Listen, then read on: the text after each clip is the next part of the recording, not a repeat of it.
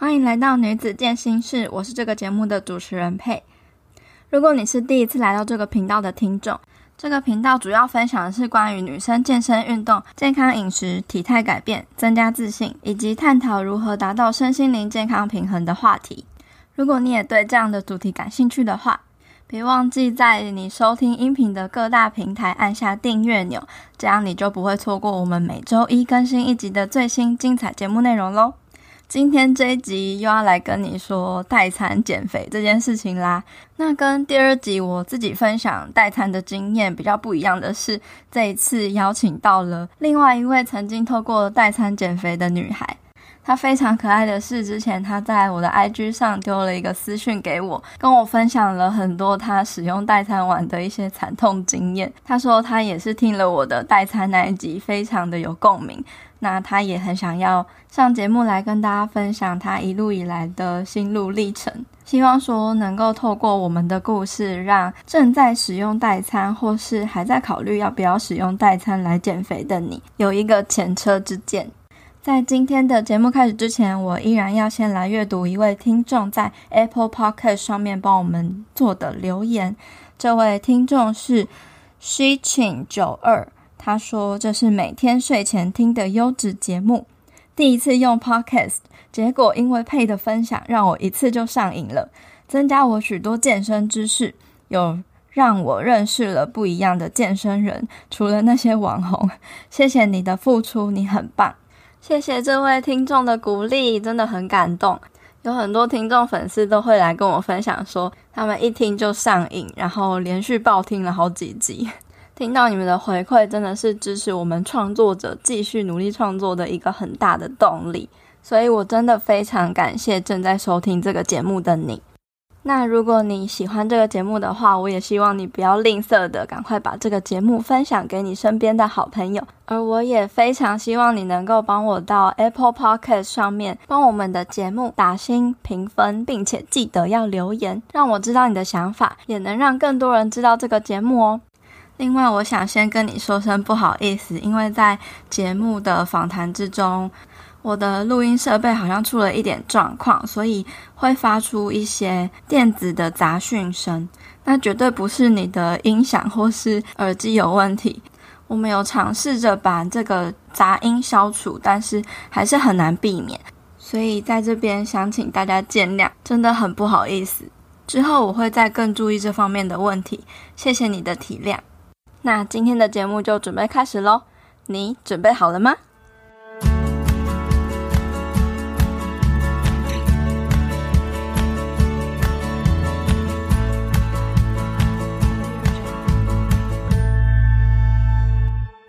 今天女子健心室很开心，可以邀请到嘎嘎来到节目上。呃，我们今天主要要讨论的话题就是我在第二集的节目有讲过的关于小贺代餐这件事情，到底要不要喝代餐来减肥呢？还是现在坊间有很多结合代餐的健身房？那关于代餐的部分，其实有很多呃迷思啊，或者是各种的说法。那我觉得不只是讲我的经验，如果说还有其他人的经验也一起来分享的话，绝对是非常好的。那嘎嘎呢，他之前就在 IG 上跟我聊天的时候，就说他想要上来女子健行室分享这个部分的经验，所以我们今天就来欢迎嘎嘎。Hello，嘎嘎。嗨，大家好，我是嘎嘎。我现在是个大二的学生，我现在念广告系。然后我平常的兴趣是健身跟吃东西，所以我也有在经营 IG 的美食专业。对，就是一个 foodie。要经营 foodie 还要减肥，真的很痛苦诶，就是会一种职业伤害。对啊，就是你必须要减肥，这样才可以吃更多美食。真的，减肥就是为了吃东西哦。对，没错。诶，那可以分享一下，为什么你会想要主动来女子健心室分享你的故事呢？嗯，其实最主要是因为我觉得女子健心室带给我很大的影响，因为我长期在吃代餐，然后我就想用很快速的方式瘦身，结果我就开始暴食。其实，在没有听这个 podcast 之前，我都以为我只是食量变大，我就觉得哦，其实也没有什么，就是变得很会吃而已。听了这个频道之后，我才发现哦，原来我是得了暴食症。等于是很多来宾他们的经验，还有他们讲的那些事件，都跟我一模一样。我那时候其实就有点小吓到。后来我就去思考说，为什么会暴食？嗯、我觉得这暴食的因素是因为我长期在代餐饮食控制的压力底下。然后我前阵子也有写一篇关于代餐减肥的文章，因为我觉得最近社群平台上面有很多，就是像 IG 啊、D 卡上面代餐的广告越来越多。所以，我现在想要上来跟大家分享我亲身的经历。而且，原来你之前不知道你自己是暴食症。你知道我那时候听的时候，就想说，哈，原来这个是暴食症，我不是食量变大吗？其实我一开始的时候，我真的是以为我就是吃的比较大，因为一开始我可能是吃什么两个便当，两个便当，慢慢觉得，哎，好像现在两个便当也没办法让我觉得饱。嗯像我朋友就会问我说：“哎，你吃饱了吗？”我就说：“嗯，还没。”然后就他们都想说：“啊，我都吃那么饱，你还没？”我生日的时候，他们请我吃吃到饱，我就一直狂吃，一直狂吃，狂吃。然后他们已经吃到撑。已经吃到受不了，我还觉得哎，好像没有哎，我就继续吃，直到我停下来那一刻，我的饱足感瞬间冲上来，我就觉得我要受不了，然后我又觉得很罪恶，所以我就跑去催吐。在我生日那一天，我还在催吐。之前我朋友送我一个六寸的蛋糕，那时候他送我的时候只有我一个人，然后我室友也不在，我就想说哦，反正我室友上班，他可能很晚回来，然后我们冰箱又坏掉，那那个蛋糕也不能冰，那我就吃一点好了。结果我就吃了半个，然后半个想说啊，还剩半个，其实我还不会饱嘛，那我就把另外半个也吃掉。嗯、然后吃吃完翻过来看，就两两千多大卡，然后我就想说天啊，怎么办？然后那一天就大概好像八九点，晚上八九点，我就赶快冲去健身房，然后运动到晚上十一点多。然后我那时候想说，哦天啊，我吃了那个六寸蛋糕哎，然后我就觉得好像有点厉害，但又觉得非常的罪恶这样。嗯，对，我觉得我们节目可以来一个那个 record 排行榜，可以来比谁比较会吃。对，虽然现在都可以笑笑的讲这件事情，不过当时我相信一定是 非常的不知所措。我那时候吃完真的是跑去催吐，而且我又吐不出来。然后你知道那种吐不出来，你会觉得很难过，嗯，就会觉得怎么会这样这样子，而且会觉得说天哪，要要吸收，要开始吸收了。对，然后又很怕看到隔天的自己。哦，对，这真的是在暴食的时候最容易发生的事。哎，你这样子经历多久啦？就是有暴食的这个倾向。嗯，我是去年六月中接触代餐，然后好像到七月初还是七月中开始，我就开始发现我越来越会吃。到可能十月的时候，我是吃到我身边所有人都会很害怕我吃不饱，他们都会一直问我说：“哎，你真的有吃饱吗？还是你要再点一点？还是我们的给你吃？”这样就是有朋友说：“啊，我不要吃你的好了，我怕你吃不饱。”天哪！就是你食量大到已经身旁的人都有都他们都知道了，嗯，嗯，可是你原本的食量是没有这么大的。其实我现在已经没办法知道我以前到底是怎么吃饱，我就觉得天哪，怎么可能吃一个便当就会饱啦？到底是谁吃一个便当会饱？对，现在都会这样，不知道那个饱足感是什么了。对，是后来这个月吧，因为听完女子健心室，然后我就开始调整了一下我吃东西的方式，才会慢慢的觉得哦，好像该停了这样。哦，有慢慢的再调整回来。你为什么会接触到代餐？然后你使用的过程啊，还有结果是什么？那最后。为什么决定不要使用？那你是什么时候开始不使用的？嗯，我是去年大一下学期的时候，就是胖到我人生体重的高峰，然后我那时候就想说：天啊，要怎么办？我要怎么快点回到那种漂亮美丽的样子？然后我。第一个念头就是，其实我在高三跟大一的暑假，我都有去过健身房，然后也有请健身教练上课。但是其实我那时候非常害怕健身房的人群，所以我就大概只会去健身房一个礼拜就一到两次，就是我上课的时候。但我还是觉得说，我运动跟健身我都有基本能力啊，我只是太爱吃了，所以我才没有办法成功的减重。所以我需要的是专门帮助我饮食控制的教练。去年六月中接触到代餐，是因为那时候在 IG 上面看到一个小贺教练，然后他那时候的自我介绍栏上面就写他是专门饮食控制。我就觉得这是我最后的一次的减肥机会，我一定要瘦下来，所以我就自己去密了那个教练，问他如何帮助我饮食控制。然后后来我就跟他买了三个月的产品，用产品来代替早餐跟晚餐。然后我早餐就喝他的产品，中餐正常吃，但不能吃的太油腻。晚上是吃一块鸡胸肉跟他的产品，就这样大概一天只吃一千到一千两百大卡而已吧。我一周会去他配合的健身房学习健身，然后测体重、体脂那些数据。那时候的我就是 还没有开始经营美食部落格，所以我那时候很夸张，就是我把我全部追踪的美食账号全部都退掉。我就想说，哦，反正我看不到，我就不会想要吃。然后我又建立另外一个完全追踪健康饮食观念、运动菜单这些东西的减肥账号，想说好，那我就这样子。我饮食控制，我就可以坚持下去。照着他这样饮食方式，我就三个月我掉了七趴体脂，五公斤多的体重，这就让我觉得，哎，好像蛮快的这样子。然后我就很开心的加入他们的会员，然后用更优惠的折扣来买他们的产品。反正就到了大二开学，就是我念广告，然后我们课程的需要，所以我需要建立一个美食的粉专。然后也因为老师的要求，我们一周要发三篇的文章，所以就变成我要。去逼迫自己去吃大餐，或者是甜点，或者是我要追踪更多的美食账号来 follow 现在最新的美食是什么。然后也因为我开始吃了甜点啊，吃了大餐，我的食欲就整个打开，一直利用我发我的借口一直大吃，然后食量就变得非常的大。嗯，就像我刚刚说，我一个人可以吃什么两个便当，或者是发生过我跟朋友一起吃饭，然后两三个人他们吃。还剩一半的面，全部都给我吃，然后我自己已经吃掉一碗了，这些我都可以吃完这样。但是，就算我这样吃好了，我的体重跟体脂一直都在下降，只是变得比较慢。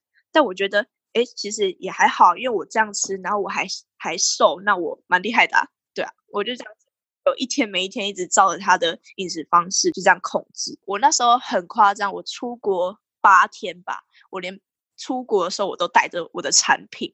然后，因为我那时候是跟团，跟我的学姐他们一起出去，然后我学姐他们都觉得我疯了，出国带一堆有的没的这样。嗯，我也会搭配他那个阻碍淀粉吸收，还有帮助油脂排出的保健食品，防范我的职业伤害啊。平常在吃东西的时候，我就把热量抓得更紧，就可能会只在一千出卡这样而已。呃，十二月底的时候吧，我的体重跟体脂一直停在二六二七趴。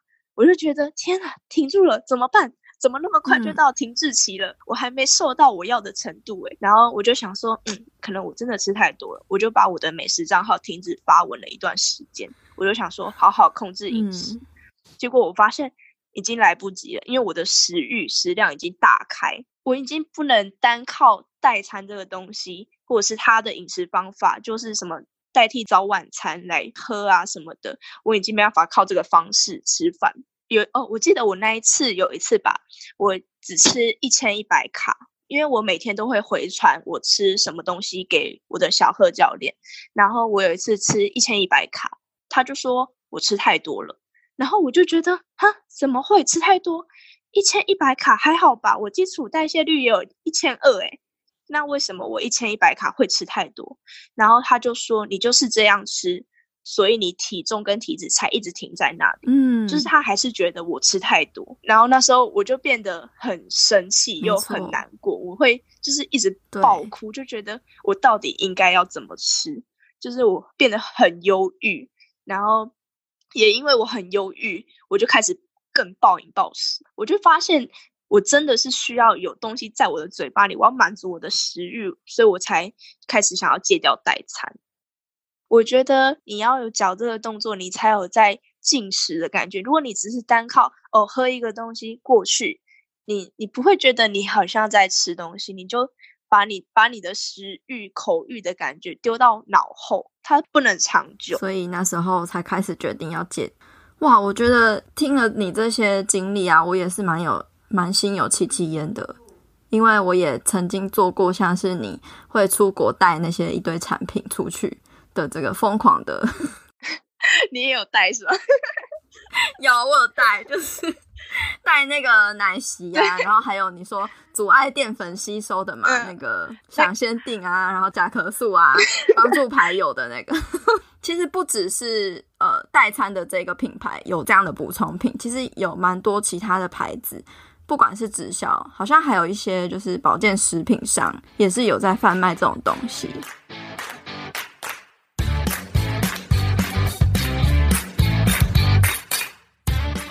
你订阅了女子健心室每周的悄悄话信件了吗？订阅之后，你将会收到每周一最新音频内容的消息，我也会在里面跟你说一些悄悄话。再来，你也会不定期的收到 email 专属限定的免费资源、健身健康知识或者是一些心得分享。再来，你也可以抢先收到未来活动跟计划的最新消息或者是优惠资讯哦。想订阅的话，赶快到我们官方 IG Girl Power Room 的首页网站中，点选订阅连结，你就能收到女子健心室的好康资讯喽。另外，你加入了我们的脸书私密社团了吗？这个社团会延续广播节目话题的讨论，也会分享与交流各种关于女生健身、健康饮食、体态目标、增加自信，还有身心灵成长的话题。让女孩们可以有一个温暖又能得到帮助的小天地，持续陪伴你成长跟前进。如果你有什么问题，都欢迎在社团里面提出。如果你也想要加入社团，一起变得更好的话，欢迎在脸书搜寻社团的名称“女子健心室”，陪你健身也健心。期待在社团里见到你哦。就是你会觉得它是一个挡箭牌，然后让你可以吃的更多。我觉得那个都是可以。挡个几餐，但是我觉得比较夸张的态度是，那时候我觉得天啊，我停滞期，那我每一餐都要吃那个东西，我要每一餐都阻碍淀粉，我每一餐都要阻碍油脂，我就觉得天啊，这些东西都不可以进去，但是我还是要吃。对，这样子就不会胖，而且因为我在算那个热量，我有用那个 MyFitnessPal 在算热量，然后我觉得那个东西蛮蛮厉害，就是。你输入那个东西进去的时候，它的热量会减一。嗯，你我不知道你知不知道它热量会减一。然后那时候其实我发现它会减一的时候，我连减一卡我都会觉得哦，好开心哦，又减了一卡诶，这样子。为什么会减一啊？是因为那个吗？你有调到什么活动量？是那个东西输入进去的时候，它的热量会自动帮你减一，不知道为什么。嗯，然后我、oh, 我看那个数据的时候，嗯、我就觉得天哪，可以减一卡哎，然后就觉得很开心。天哪，是走火入魔哎！那个减一卡到底是差 差多少？那时候真的是走火入魔到，你知道喝豆浆都是无糖豆浆，但是你就是要选那个热量最低的无糖豆浆。你会这样吗？我，我是我是都这样。我觉得会耶，就是你会被那些数字限制。然后你会认为说，哎，低卡的才是安全的食物，然后其他食物都是不安全的，就会变成真的是充满着限制，然后你就养成了这种会暴食的心态，平常都在限制自己，但是当你忍无可忍，心中的那个欲望一涌而上的时候，就 一发不可收拾，就开始狂吃碳水。对，尤其是碳水。对，因为那个 Foodie，嗯，美食频道都是碳水，还有蛋糕，蛋糕。嗯，对，还有蛋糕。对，虽然说我在第二集的节目中有介绍代餐的原理，不过还是请嘎嘎可以跟大家介绍一下，说，诶，靠代餐瘦身的原理到底是什么？还有，就是大家会对它有一些什么样的迷思？我发现代餐。的热量通常很低，因为他们也是主打说要用低热量的方式来控制饮食嘛。你看，你一开始你平常吃早餐啊，一个可能三明治就三三百多大卡，那种四百多跑不掉了。你不喝饮料的状况下，你早餐就吃了三四百卡，但是你用代餐的方式，你只喝不到一百卡的东西，然后直接让你减少。进食的两百大卡以上的热量，加上我那时候其实连晚餐都取代你，一个便当可能七八百卡跑不掉，但是你如果只喝代餐的话，哇，那你不就直接减少了五六百卡嘛？所以其实真的不是因为吃这个东西就会瘦，只是因为自己在无意间把热量压得很低而已。我觉得代餐它起初的设定只是为了方便短时间的饮食控制，然后要正当了解饮食观念的使用，或者是把它当做营养补充品而已，就不是为了减肥啊、减脂等等的。不是为了减肥减脂吗？我觉得如果很走火入魔的觉得这个东西能够直接的帮助你减肥减脂的话，那你的心态上面是不对的，因为它叫做代餐，它代替正餐。那它代替正餐，只是为了你短时间能够饮食控制。如果你长期的觉得哦，我喝这个东西就会减肥减脂的话，那你一开始的心态就是不太对。所以你觉得要吃这个东西，一开始的心态应该是什么？我认为要吃这个东西，一开始你要了解哦，这个东西的营养素，或者是你平常要把它放在什么地方，你吃够你自己应该进食的营养素哦，还缺少了什么，你再用它来补充。我觉得这样才是正确的方式。嗯，就是先从你的根本做起，你的饮食内容的调整，然后再看看你是不是需要这个东西来补充。诶，所以你一开始呃找到那个教练的时候，你本来就知道。代餐这个东西吗？还是只是因为滑到他的 IG，然后他说这是最后一次减肥，所以你才知道说哦，就是这个代餐的东这个东西。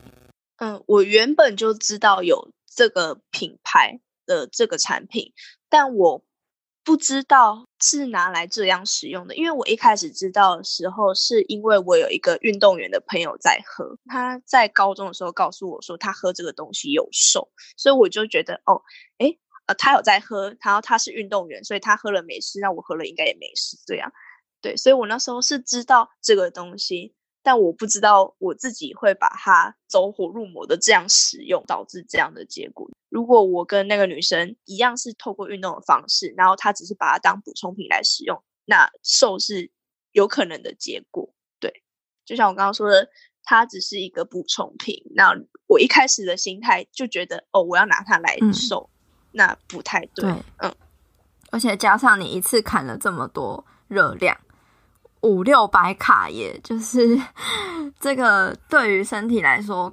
可能有点太大的赤字，遇到停滞或者是代谢就变低，然后如果没有搭配运动的话。也有可能必须真的是要越吃越少，然后就像你刚刚说的，会变得很忧郁。我那时候就想说：天哪，我都吃这么少了，你还要我吃更少？一天吃不到一千卡吗？因为我那时候看了很多营养知识的文章，然后他们都说每天吃低于一千卡是不对的，就是不好，对身体不好。你吃不到基础代谢率是不好的。所以我那时候就问了那个教练说：我一天要吃？不到一千卡嘛，这样不太对吧？他就说：“可是你现在停在这里，他要我瘦到底再吃，到底要多低？”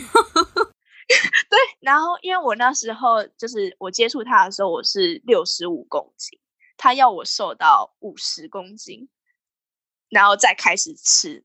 我就想说：“天哪，我怎么可能是瘦到五十公斤才开始吃啊？我要忍不住了，这样子。”因为我之前有一个朋友，就是他也是用取代早餐跟晚餐的方式，嗯，然后午餐他又不敢吃多，所以他真的一整天他吃大概才八百大卡，诶，他一个女生一百六十几公分，这样他不会很没精神吗？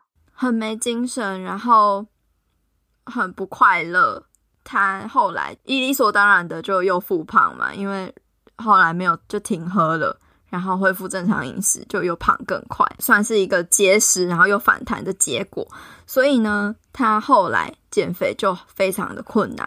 嗯，它的代谢已经被搞坏了。嗯，我也有听过很多就是这种反弹的例子。对，嗯，所以真的很可怕耶。嗯，那我想问嘎嘎，你觉得代餐有这么不好吗？也许它也是会有一些优点的嘛。那你觉得靠代餐减肥的优点跟缺点是什么？嗯，我觉得对我来说啦，我觉得优点是就是我学会了挑选食物这件事情。因为像我早餐跟晚餐是用他的产品，但我午餐可以正常吃。然后，因为他那时候说我不可以吃太油腻的食物，但是健康的都可以，所以我那时候就。想说健康的都可以，那我要去找很多健康的东西。然后我首先就是要先知道什么是健康的东西，所以也因为这样的关系，我就开始看了营养的东西。那时候开始也要搭配一点点的运动嘛，然后他也会要求我要喝很多的水。嗯，所以我那时候开始，我基本上我是出门，不管约会啊、上课啊、去哪里，我都带着一个。就是超大的水壶，一千两千公升的那种，嗯、就随时随地的一直在喝水。对，我觉得这是一个蛮大的优点，对我来说。缺点的话，我觉得是可能会变成一个很极端的减肥方法。如果我不当的使用的话，你长期想要在快速不运动的方式下减肥，嗯、你也会忽略掉心理上的漏洞。嗯、就像我那时候说的，我直接把我想要吃东西的欲望直接丢到脑后，然后。长期下来，你可能就会像我一样导致暴食症这种状况。我觉得吃健康的东西都可以，所以我就会觉得好，那我午餐到了，我可以正常吃了。我要吃饱，只要是健康的，我就可以一直吃，所以我可以吃很多，所以我就会塞很多哦、嗯呃，什么菜啊，什么什么的。然后人家自助餐夹可能三道菜，嗯、我会夹到六道，人家的两倍那种，一个拳头这么大的。一直吃我觉得很健康的东西，还会觉得说我使用这个产品，不管怎么吃，我都还是会瘦。就像我开始建立美食部落格之后，我就觉得，哎，我还是有吃甜点啊，那我还是瘦了，就代表这个东西的确有帮助我饮食控制。我那时候会这样想，他就说我喝这个就会瘦，所以我继续喝，就是这样觉得。嗯、我有听过有一些人觉得说，我只要持续使用这个产品，我不需要运动。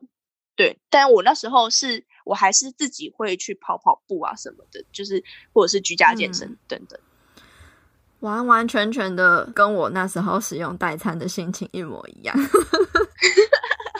大家都想偷懒，对，大家真的都想要超捷径。然后尤其是那时候，我也是带早餐跟晚餐嘛，然后他就是号称说，你中午吃再怎么多都无所谓，就是你还是会瘦，都会瘦。对，所以我午餐就会卯起来吃。对，真的，一天最幸福的时间。然后我一定要吃饱。可是到最后，可能你撑了一两个月，你看到成效了，你那时候就会觉得，哎呀，可以放松了。然后就会开始变成是，可能你晚餐就可能再多吃一个芭乐，或者是可能多喝一个豆浆什么的。嗯、然后那时候可能照片会 po 上去嘛。然后那时候教练就跟我说，嗯，嗯，就是你这样子会瘦的比较慢哦。我也有。我已经喝无糖豆浆，加芭乐，你还要我怎么样？你你知道我我那时候只是多吃了三口饭，然后我就在那个我吃了什么那边打上三口饭。他就说，如果你每一天晚上都习惯偷吃三口饭，那这样长期下来，你就只会继续维持在这里。我就很崩溃。我觉得这完全都是，哎、欸，这是食物警察化身哎、欸。他是你的食物警察。对，我那时候听食物警察的时候，我就想说，哇，好像哦。然后我那时候我真的忍无可忍了，我就因为我以前有讲过，我去面包店，然后一次买五六颗面包，然后当天晚上全部吃完。嗯。然后我那时候吃完的时候，我很无助嘛，我就跟我教练讲，哎，我刚刚吃了很多面包，然后他就说，要吃的话。你吃一个也就够了，为什么要吃到五六个？然后就会一直跟我讲，就是 OK，我知道的道理，但是完全不会被理解说。说哦，其实我是没有，根本上没有被满足。嗯，所以你那时候就在暴食，你是边暴食边喝那个东西？我是已经喝了一段时间，应该是说我接触代餐那时候暴食是第二次接触，有乖乖的。嗯很认真的做一两个月，然后减了好像两三趴体脂吧，我就开始慢慢的增加我的食量，然后到后来增加，就是对，然后到后来就是哦一次爆发这样，然后后来我也是开始暴食之后，暴食个很多天，我才开始慢慢的觉悟说，哎，我好像不能够一直靠这个东西，而且很奇怪的是就是。我也跟你一样，嗯、就是会觉得说，现在吃多了，那我明天再喝这个，可能就变成更加激进，就变成是一样啦，就是暴食之后会有的补偿行为，你会想要隔天再吃的更少，可是其实你还是一样，就是又会陷入那个恶性循环。嗯，对，就这真的是暴食症的很典型的症状。我那时候就真的觉得这样子不行，不管说。这个东西到底是有多有效，还是多快速？如果说我一直依赖它的话，我可能就会被它绑住。我也发现了我这种很不太正确的心态，然后我就开始不喝了。但是我在过程之中，我还是会很想要再回去喝，欸，你知道吗？是因为我 我知道，对，你知道，就是曾经对你来说很有用的东西。然后你突然今天要失去它了，你就会不相信自己，你可以。你是马上断掉吗？嗯，还是你慢慢断？我那时候好像有慢慢断吧，可是我也有点忘记了。好像因为那个产品其实也是蛮贵的，所以后来我也没有再继续买了。嗯、然后我就正常吃，搭配运动。我也是慢慢断，我还有一点尘封在柜子里面。慢慢的回归正常人的生活。对，我那时候，我觉得比较奇怪的是，我问我什么时候才能正常吃？对，我就问那个教练什么时候才可以正常吃，然后他就说，你现在就是在正常吃了。然后我就想说，嗯，什么叫正常吃？然后他就说，你现在就是用一个比较健康的方式在正常吃。如果你觉得以前的方式才是正常吃的话，那你的心态还没有转变。我整个好，原来我现在在正常吃，那我要去换位思考，我现在是正常，不是在饮食控制。你在说服自己。他说的这件事情、呃，对，因为我那时候真的很想吃像什么蛋饼啊，或者是花生吐司这种东西，然后我就觉得为什么我每天早餐都只能喝一个，然后好了，晚餐还有一个鸡胸肉，已经很满足我的心理了。然后，但是我 好可怜，我就觉得我很不满足早餐的部分。为什么早餐只能喝一个东西？他就说，如果你觉得吃早餐店才叫正常吃的话，这样子想不对。我就好，好，然后你就接受了。对，我就想说，加油，忍住，加油，加油，好吗？哇，完全真的是颠覆我的三观呢。就是 我觉得，我觉得他可能某方面没有错，但是他有点太，就是太嗯，把一件事情说的太死了，就是他没有一个灰色的地带，所以会造成我们会有那种非黑即白的。观念好像你不喝这个，其他的就都是垃圾食物。对，呃，这个是我那时候一直在想的一件事情。就像我有时候晚餐，就是在我慢慢想要断掉的时候，我其实还是有告诉他我每天吃什么。但我那时候可能晚餐会变成我吃地瓜、无糖豆浆、鸡胸肉，然后跟芭乐这样子，就比较多东西。然后他就会问我说：“你为什么要喝豆浆？”然后我就说，为什么不能喝豆浆？而且我还喝无糖，因为我以前是一定要喝全糖，是自从开始健康饮食之后，我才微糖再变无糖。我那时候就想说，为什么我不能喝无糖豆浆？都已经无糖了。他就说，豆浆的一份热量大概一百八，那我们的产品一个也才不到一百卡，那你当然是要去选择低热量的东西呀、然后我我就想说，可是我就是想喝豆浆啊！哦，他说女生不可以一直喝豆浆，会对子宫不好啊。想说什么意思？可是我看很多健身的人都会喝豆浆补充蛋白质啊。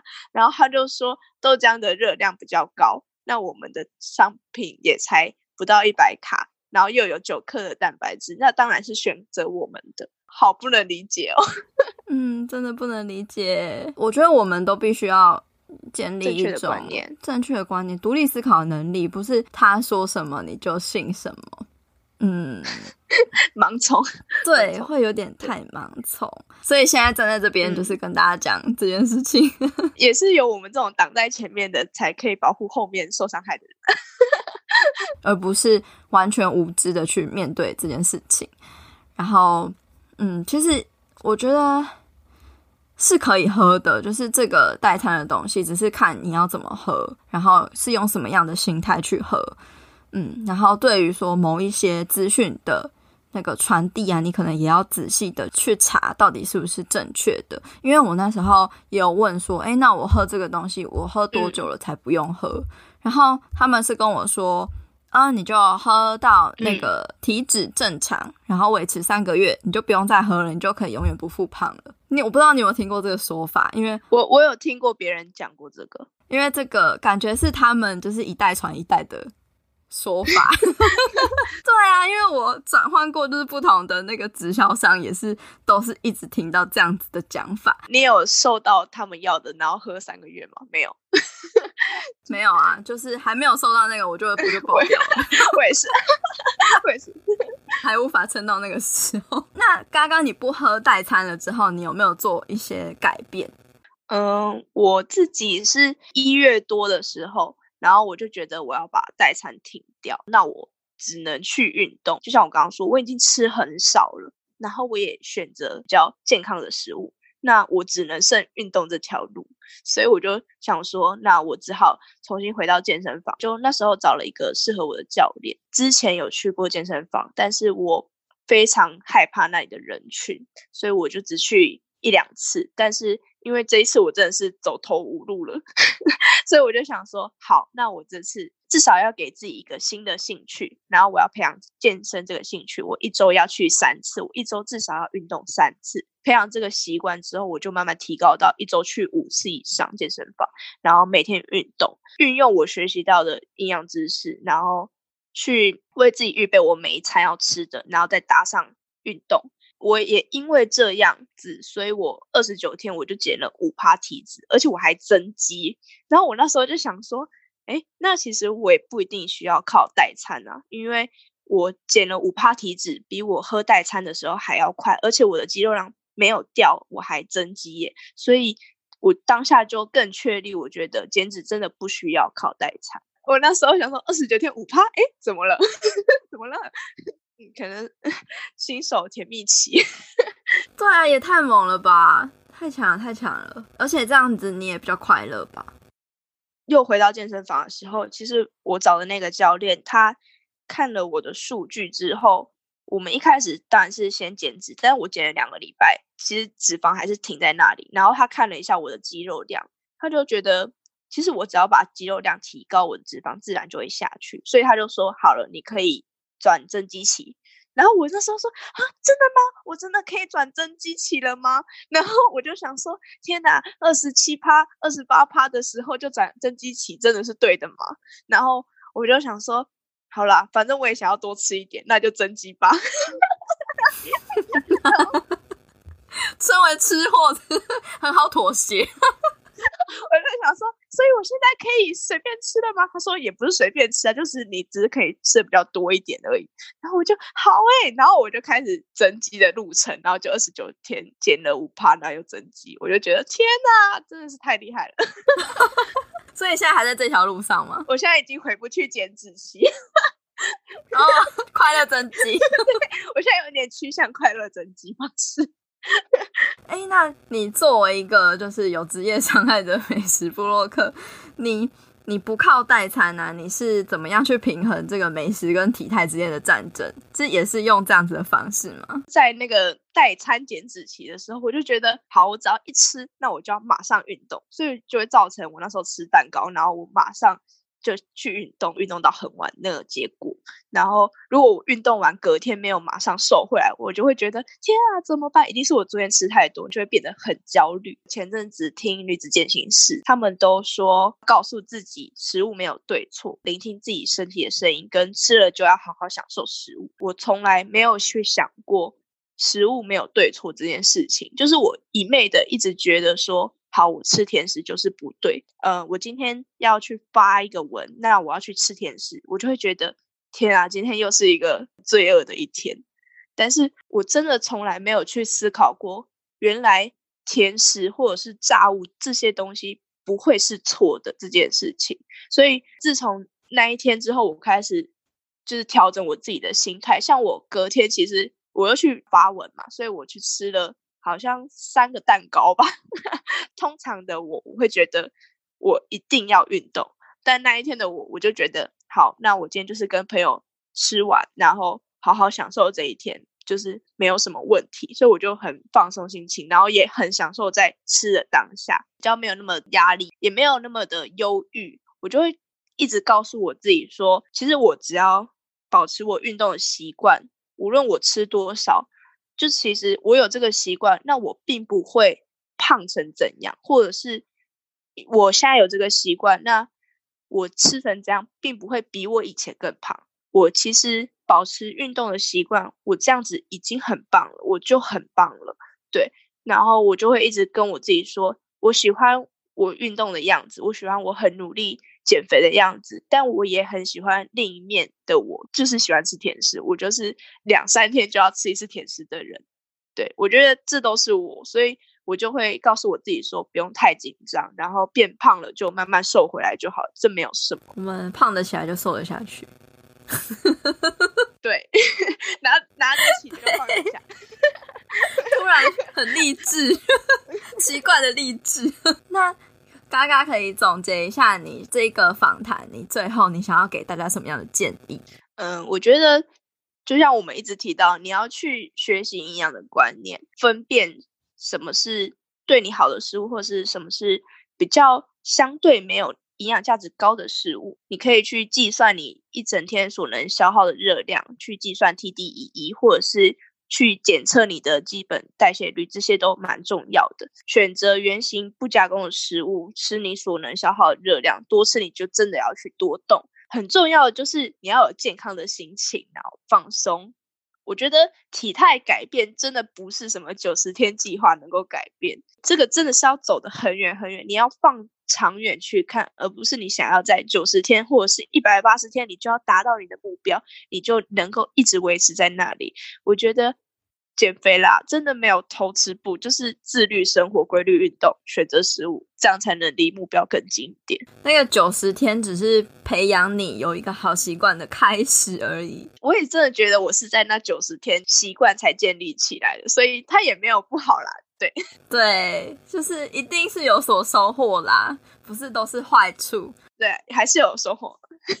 对，那些就是走过的路，一定 就是跌倒了，还是会有所嗯，对，有所得。如果有听众想认识你的话，可以在哪里找到你呢？可以在 IG 搜寻零九一六底线 GA 底线。就可以找到我，然后也可以在我的自我介绍栏看到我的美食，follow 你的府邸，让大家就是对大家一起解放，解放，最后整个歪掉是怎么样？那嘎嘎有想要送听众们什么样子的话吗？一句话或是一段话都可以。嗯，我觉得就是我经历我这些事情之后，我只想告诉大家说，去享受食物，感觉食物，就像。其他来宾说的食物没有对错，去享受运动，然后喜欢每个时候的自己，喜欢每个样子的自己。不论是大吃的你，还是运动的你，不要把自己逼得太紧，放轻松。嗯，没错，找到一个平衡。谢谢嘎嘎，今天跟你聊得很开心。谢谢佩，谢谢佩。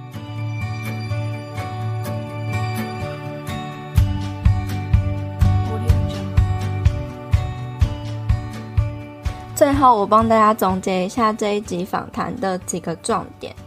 首先，代餐它会让你减肥的原理，是因为它一次砍掉了很大量的热量，透过一杯不到一百大卡的代餐来取代你平常可能就有三四五六百大卡的一餐，来让你达到热量赤字这件事情。而热量赤字，也就是我们能够减重的原因。虽然这样的工具可以让你短期间内瘦下来，但是我们却很难长期只靠着喝代餐来取代我们平常的正餐食物。因为有时候饱足感这件事情，还是必须要靠咀嚼来让大脑知道哦，你有在进食，而不是只喝了一杯液体的东西，然后来欺骗你的大脑说哦，我饱了。虽然有听过一个说法是说，因为代餐里面有很多的营养，所以会让你有饱足感。但是呢，我觉得还是要看你自己的感觉是什么。也许对有些人很适合，例如说工作繁忙的人，他可能没有那么方便去定时的用餐，那代餐可能就是相对于一些营养价值比较没有那么高的食物，它可能会是一个相对健康的选择。然而，我自己认为，不管怎么样，我们都应该要先以天然原型的食物摄取为主，那补充品也就只是一个补充品而已。它是依据你的需求再去额外补充的，所以也跟嘎嘎他使用过来的经验心得蛮像的，就是重新的去定义代餐的使用方式，才不会跟食物养成不太健康的关系。然后一味的觉得低热量的食物才是好的，那些高热量、罪恶的食物就是不好的。但是我们都无法隐藏深埋在我们心中对于那些美食的欲望，限制久了，最后一定都会爆发出来的。另外，如果你只想要靠着代餐来快速瘦身的话，就会变成一种极端的减肥方法，很容易在长期想要快速不运动的方式下减肥，而忽略心理上的漏洞。你会出现一些心态上的偏差，例如说，诶，你可以正常吃的时候，你就会开始暴吃。如果是只要健康的食物就没有关系，不健康的食物就完全不能吃。另外，你也会觉得说，哦，我使用这个产品，我怎么吃我还是会瘦，或者是只要持续使用产品，我就不需要运动。后来，嘎嘎意识到这些自己心态上的漏洞之后，决心慢慢脱离代餐，培养了规律健身的兴趣跟习惯。也透过去学习那些营养知识来准备每一餐，靠着吃原型食物跟运动，他就在一个月内成功掉了 五趴体脂肪，而且还增肌。他才发现说，原来饮食控制并不需要靠代餐。以前他也会认为说，大吃之后就要赶快马上运动去消耗完，隔天如果没有马上瘦回来的话，就会很焦虑。但是他现在慢慢告诉自己说：“哦，食物没有对错，要聆听自己身体的声音。你吃就好好的享受食物，慢慢的把压力放下来，也不会这么的急迫，说运动就是为了要去消耗掉那些食物，而是告诉自己，无论你吃了多少，只要保持好你运动的习惯，你就已经很棒了。所以说，心态上的转变很重要。”嘎嘎，他接受所有的自己，他喜欢运动时候的自己，也喜欢爱吃的时候的自己，因为那都是他，所以不用紧张，变胖了就慢慢的瘦回来就好了，没什么大不了的。只要你有对的观念、好的习惯，还有健康的心理，放松心情，体态改变是慢慢来的，并不是九十天计划什么的就可以改变的。九十天的计划可能就只是一个习惯的开始而已，没有什么偷吃步的方法，只有自律的生活才能帮助你慢慢靠近你的目标，并且持续长久的维持下去。那今天谢谢你听到这边，我非常感谢每一周都来收听《女子践行室》的你。如果你喜欢这个节目的话，别忘了要记得按下订阅，也欢迎你截图这一集的节目，然后贴到自己的 IG Story 上。写下你的想法，还有得到什么样的收获，并且 tag 我的 IG 账号或是这个电台的 IG 账号，让我知道你有在收听，也让我知道这个节目是有帮助到你的。另外呢，我也非常希望你可以帮忙我到 Apple Podcast 上或是 iTunes 上打新评分，并且记得留言给我回馈，因为如果越多人喜欢这个节目的话，这个节目的内容就越有机会被更多人听见。另外呢，如果你想要支持我们的话，也可以在音频的资讯栏中点击赞助连结，请我喝杯咖啡，让我更有动力跟资源继续努力创作，回馈给你。也因为你一直以来的回馈还有支持，是我持续分享更多优质内容的动力。如果你有什么想听的主题或是问题，也欢迎你到 IG 上面找我互动，我的 IG 账号是 peipeiFitLife，P E I P E I F I T L I F E。最后，我希望你永远都要记得，你往前踏出的每一小步都是累积，都是进步，所以为自己走过的路喝彩吧。女子健心室，我们下次见喽，拜拜。